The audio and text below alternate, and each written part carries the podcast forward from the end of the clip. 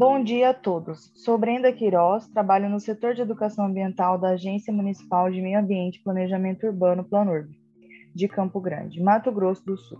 Hoje, no 16º episódio da série O que eu tenho a ver com isso, convidamos o Tenente Coronel Valdemir Moreira Júnior para explanar acerca das ações de combate aos incêndios no município de Campo Grande.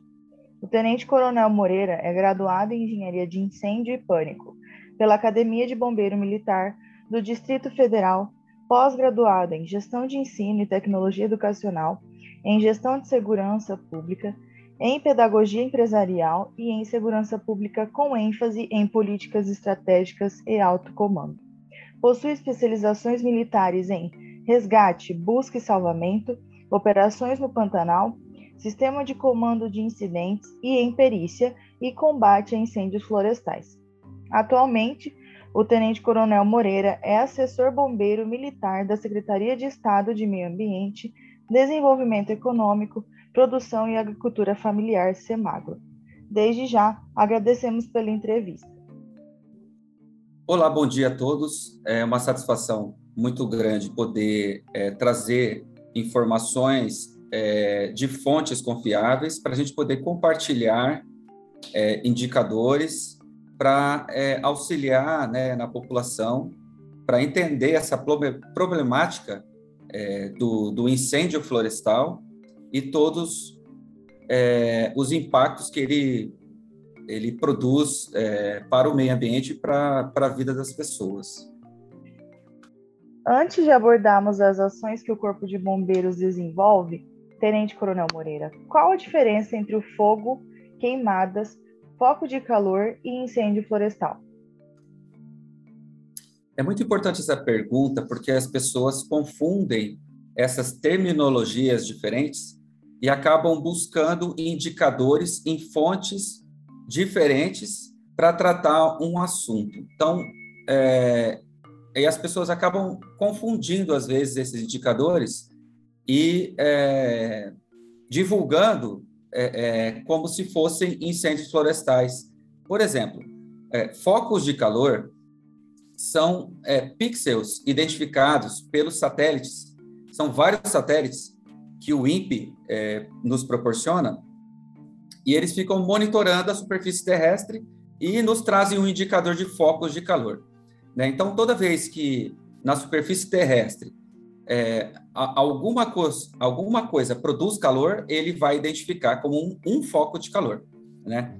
Então, é, esses satélites estão em operação desde 1998, então a gente consegue comparar um ano com o outro através dos indicadores de foco de calor, através dos satélites de referência do INPE. Existem satélites mais modernos que foram lançados depois de 1998, mas a referência para incêndio florestal é o satélite de referência. Então, por exemplo, é, a queima ou queimada, que é uma outra terminologia, é, o, é a utilização do fogo de forma controlada, tanto que o nome é queima controlada ou queimada controlada, e, e ele também gera foco de calor, né? Porque o satélite vai captar aquilo como um ponto é, quente na superfície terrestre.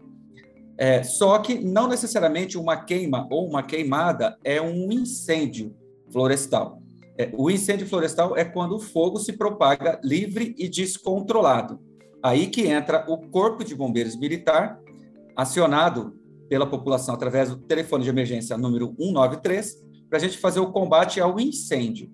Então, é, se você provoca um, um, uma queimada e ela está sob controle humano, ela não é um incêndio mas ela produz foco de calor.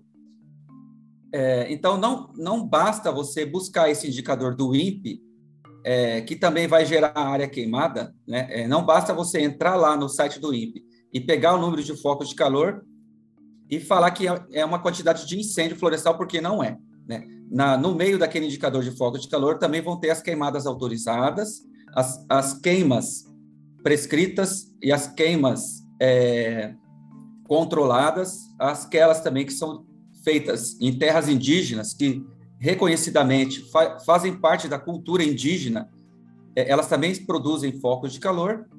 Então, é, é muito importante a gente cons conseguir processar de forma correta esse, esses indicadores para não expressar é, um indicador sendo como o outro, né? Então, às vezes, as pessoas confundem essas terminologias, colocam foco de queimada, focos de incêndio florestal, focos de incêndio, e, na verdade, são terminologias diferentes. A gente precisa tratar melhor disso para não mostrar para a sociedade um indicador incorreto. Quais são as variáveis que influenciam a ocorrência de incêndios florestais? Para a gente explicar didaticamente é, o, o, comportamento do fogo, né, o fogo ele não se propaga é, de forma igual durante o ano. Então, a gente, a gente tem fogo e incêndios o ano inteiro, mas o incêndio florestal que ocorre no primeiro semestre, ele é bem diferente na mesma área do incêndio florestal que ocorre no segundo semestre. E qual que é a principal diferença? São três variáveis, né, que é o triângulo do incêndio florestal, que é adaptado do triângulo do fogo. Mas é a, a variável meteorologia, meteorologia. A outra variável é a topografia, né, incêndio de aclive, incêndio de declive, e a questão do, da, do combustível, que no caso é a vegetação e tudo que, que o fogo vem consumindo, pontes, cercas, a vegetação, né? enfim. É, essas, dessas três variáveis, por exemplo, a meteorologia, ela, tá, ela varia com o tempo. Nós estamos atualmente numa, numa condição meteorológica extremamente favorável ao incêndio florestal e a gente trabalha com os fatores 30, 30, 30, que seriam é, umidade abaixo de 30%, temperatura acima de 30 graus Celsius e velocidade de vento acima de 30 km por hora. Esse, essa combinação de 30 a 30 a 30, dentro da meteorologia, ela nos deixa a vegetação com alto risco de incêndio florestal, como está ocorrendo exatamente agora, né? Daqui para até a primeira quinzena de setembro é, é o período mais crítico para essas três variáveis, né? E elas também variam durante o dia. Então, é muito importante a gente saber disso, porque a umidade relativa do ar é, é, e a umidade do material combustível, que também interfere, ela varia durante o dia. Existe um período mais crítico, que é das 10 horas da manhã até as 4 horas da tarde, com pico às 15 horas, é, que essas três variáveis elas estão mais críticas. Antes disso e depois disso, a gente consegue controlar melhor os incêndios, porque a meteorologia vai estar mais a nosso favor. E a, a primeira orientação que eu já deixo, para quem for fazer combate, é, existe a prática do uso do fogo contra fogo. Nunca se faz é, o fogo contra fogo nesse período, das 10 da manhã às 16 horas, porque o risco de você perder o controle é muito grande. Né? Então, é, a, a, gente trabalha fazendo essa leitura da meteorologia dentro do, do cenário de um combate a incêndio florestal para que a gente sempre mantenha sob controle as técnicas e táticas que a gente utiliza para o combate a incêndio florestal. Quais são as ferramentas ou softwares utilizados para capturar? Nós trabalhamos principalmente com dados é, e indicadores é, confiáveis do INPE, né? Instituto Nacional de Pesquisas Espaciais. Ele fornece, dentro do programa é, Queimadas do INPE, vários indicadores de meteorologia, de velocidade de vento, de risco de incêndio, fora que ele nos posiciona onde estão os focos de calor, com as coordenadas latitude e longitude. Então, a gente, como que a gente trabalha? Identificado um agrupamento de focos de calor, a gente desloca até o local ou com viatura ou fazendo um sobrevoo para identificar o que que o que que significa aquele foco. Então a gente tem que fazer uma vistoria aérea ou terrestre. Às vezes a gente identifica que, por exemplo, é um foco originado de uma carvoaria que tem autorização para funcionamento, ou de queima de leiras, né? Que é uma queimada. É, embora ela esteja sob controle humano, nessa época do ano está proibido. Então a gente passa esse tipo de ocorrência para a Polícia Militar Ambiental fazer as autuações, mas não necessariamente o foco de calor vai ser é, um incêndio florestal. Se a gente chegar e identificar que é um incêndio florestal, imediatamente a gente vai, já vai e inicia o combate, né? Então é muito importante a gente estar atento a esse a esse é, sistema de monitoramento que o INPE nos dá, que é um indicador muito confiável.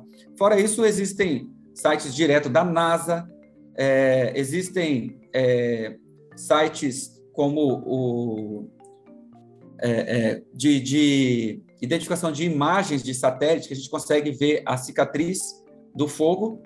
Né? Existe um, uma, uh, um, um site fornecido pela Polícia Federal para gente, que tem imagens diárias de é, imagens de satélite. Então, a gente consegue identificar, além da, da, da visualização de um, de um incêndio florestal, também se houve desmatamento e passar para o órgão ambiental fazer a fiscalização também. É um trabalho em conjunto de várias instituições. Nossa, muito legal essas informações. Tenente, coronel, quais as técnicas existentes e mais comuns para controlar o fogo? Bom, existem técnicas de combate direto, aquela que você vai diretamente na linha de fogo, e existem técnicas de combate indireto, aquelas que você não vai na linha do fogo, mas vai é, numa, é, numa técnica é, fora da linha do fogo, né? É o combate indireto. Como que a gente, qual que é a estratégia? Normalmente a gente identifica as partes do incêndio florestal pelas características, principalmente do vento. O vento é, empurra oxigênio presente no ar respirável para o fogo, né, aumentando a, a, a, parte maior do incêndio florestal é a cabeça do fogo.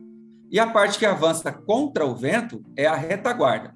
A gente avança pela retaguarda e lança equipes em cada flanco é, é, no combate direto. O objetivo é cercar a cabeça do fogo. Né? Só que a gente vai constantemente monitorando, ou por sobrevoo, ou por drone, é, as partes do incêndio, porque o vento pode mudar e todas essas partes também mudar, consequência, a nossa estratégia. Basicamente, é, não é recomendável fazer combate direto nesse período que eu comentei, das 10 da manhã às 16 horas. Nesse horário, o ideal é fazer combate indireto.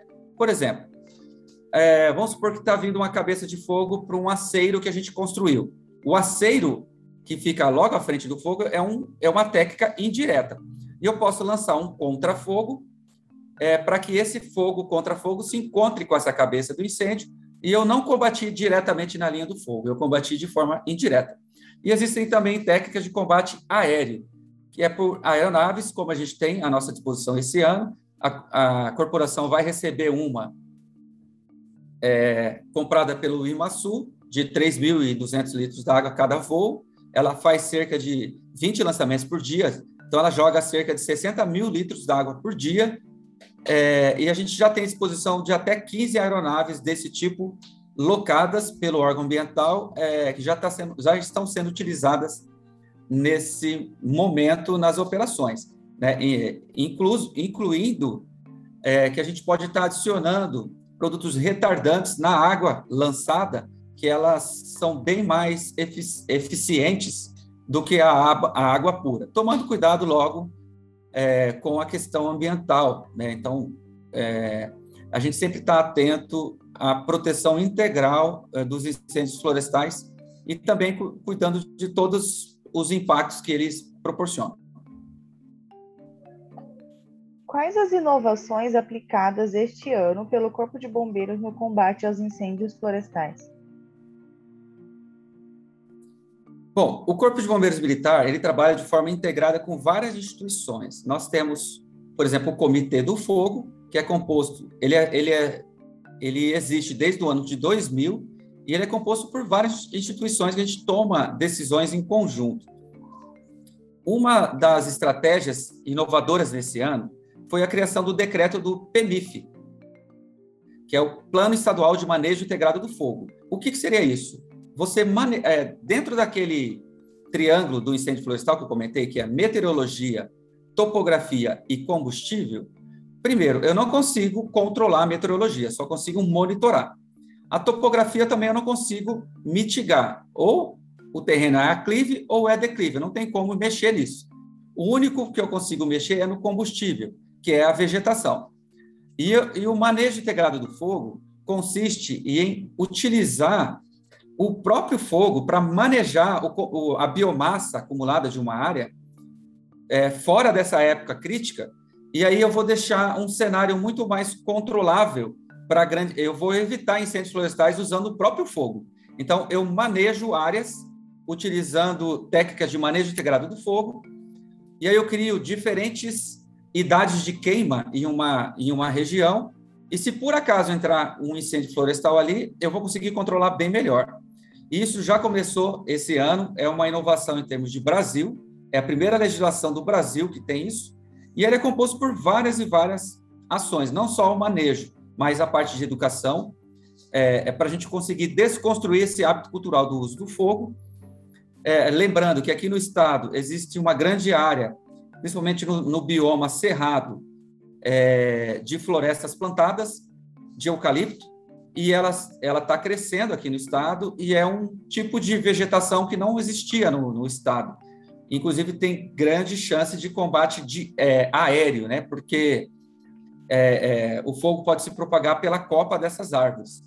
Então, as empresas que plantam é, possuem suas brigadas de, de, incêndio, possuem seus recursos operacionais, e a gente trabalha todo mundo integrado. Por isso que a gente vem vendo uma redução expressiva na, na, na área queimada e número de focos de calor em todo o estado de Mato Grosso do Sul nesse, nesse ano em relação ao ano passado.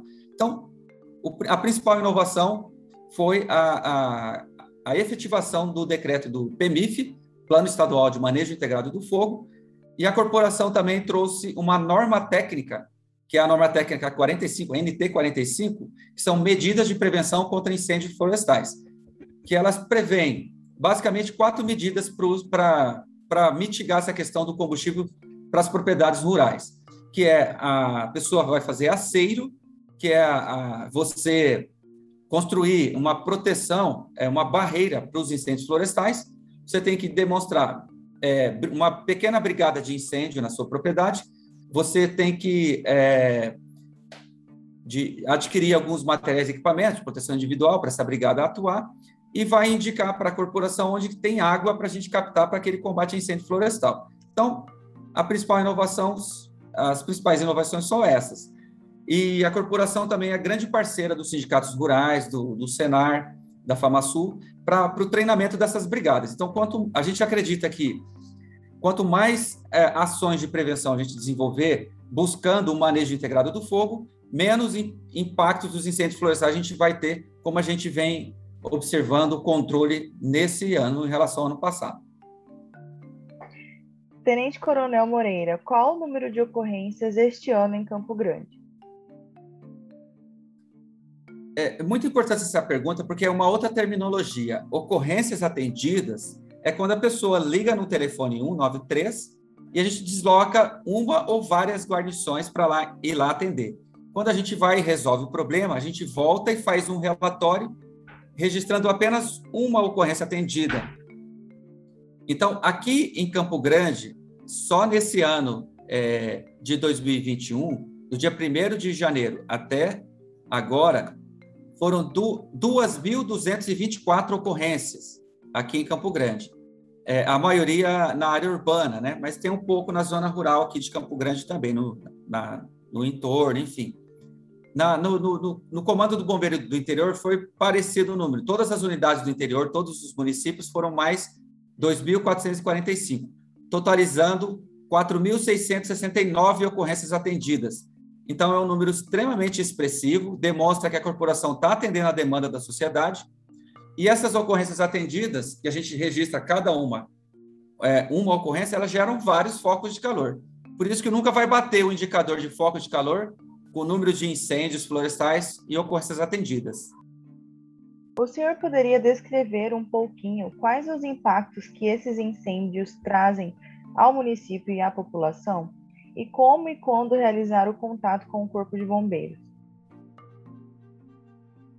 Perfeito. Os impactos é, do incêndio florestal, eles são em diversas é, dimensões da nossa sociedade. Vão, por exemplo, o impacto é, do meio ambiente em si, a, a queima de, da vegetação, tem a questão dos animais, né, a fauna. É, você tem, é, por exemplo, bens como pontes é, que já, já interferem no trânsito você tem é, cerca, palanque, é, é, insumos das fazendas, até maquinário que as pessoas utilizam para tentar fazer o combate. Você também tem problemas de acidentes de trânsito, que é um outro impacto é, significativo. Você tem um impacto na saúde pública, porque a fumaça ela impacta na, é, na elas agravam os casos respiratórios, né? Inclusive esse ano e o ano passado a gente teve o problema do Covid, que ele impacta justamente o problema respiratório nas pessoas e a fumaça agrava ainda mais esse quadro. É, você tem o impacto no turismo, porque você tem uma poluição visual né? Ninguém quer ir no Pantanal ver tudo queimado, né? Aquele Pantanal, coisa mais linda dos cartazes. Você tem impacto econômico no estado, queima de lavouras. Então, são vários. Você tem impacto até na aviação, né? É, uma manobra de uma aeronave, só por conta da, da, da fumaça, da visibilidade, tem um custo. E é muito importante que é, existe uma diferença entre é, é, os danos e prejuízos, né?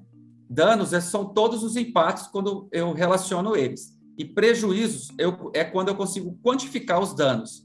Isso é um trabalho é, que a Defesa Civil faz e tenta fazer projetos para mitigar esses impactos.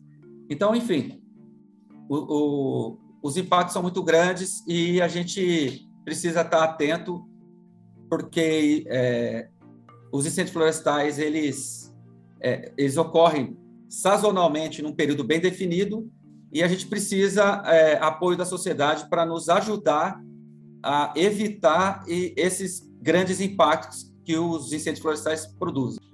Bom, o contato com o Corpo de Bombeiros Militar ele deve ser feito sempre quando você imediatamente identificar o início é, de um incêndio, tanto na área urbana quanto na área rural.